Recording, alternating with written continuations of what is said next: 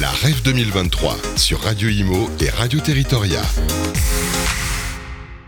David Lisnard, bonjour. Vous sortez euh, de la table ronde à la recherche de l'État perdu. Est-ce que vous avez vraiment le sentiment que l'État s'est perdu et comment?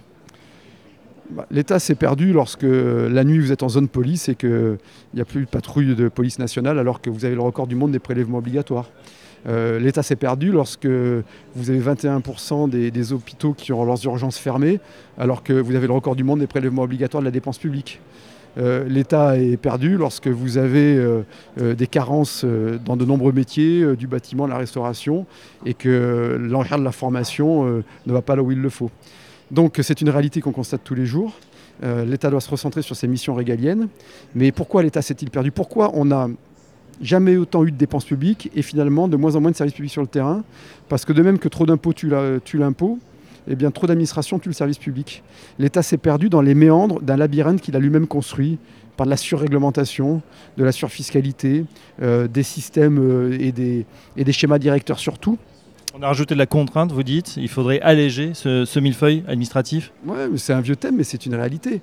35% euh, de fonctions administrantes euh, dans l'administration française, là où les pays les plus administrés, qui sont très bien développés, hein, comme l'Allemagne ou les pays scandinaves, sont à 24%. Donc c'est le fruit euh, d'une vision très descendante, très top-down, très archaïque, très technoconformiste, qui euh, n'existe que par la production de règles, de normes et qui de surcroît se, contredisent.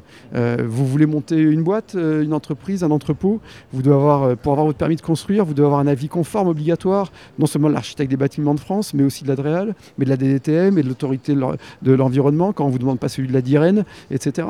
Et, cette surcharge, aujourd'hui, elle fait que l'État est partout mais, et qu'il est nulle part et qu'il n'est surtout pas dans ses missions de base qui relèvent de la protection finale des individus, c'est-à-dire la justice, la sécurité, la défense, euh, l'aménagement du territoire, la, santé et l'instruction publique. Il faut redonner des moyens et du pouvoir aux collectivités locales, territoriales je ne demande pas de moyens.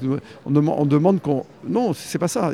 Enfin, oui, c'est ça, c'est du pouvoir. C'est-à-dire qu'on ne demande pas de l'argent. Euh, on demande juste que l'État cesse de nous le prendre. Et, quand il nous le prend, qu'il nous rende ce qu'il nous doit. Hein, ça s'appelle les dotations.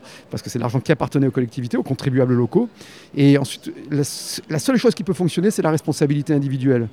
Euh, donc, euh, il ne s'agit pas de demander des moyens. On est dans le pays qui a le record du monde de la dépense. Il s'agit de demander de la responsabilité individuelle. Et pour être responsable, il faut de la liberté.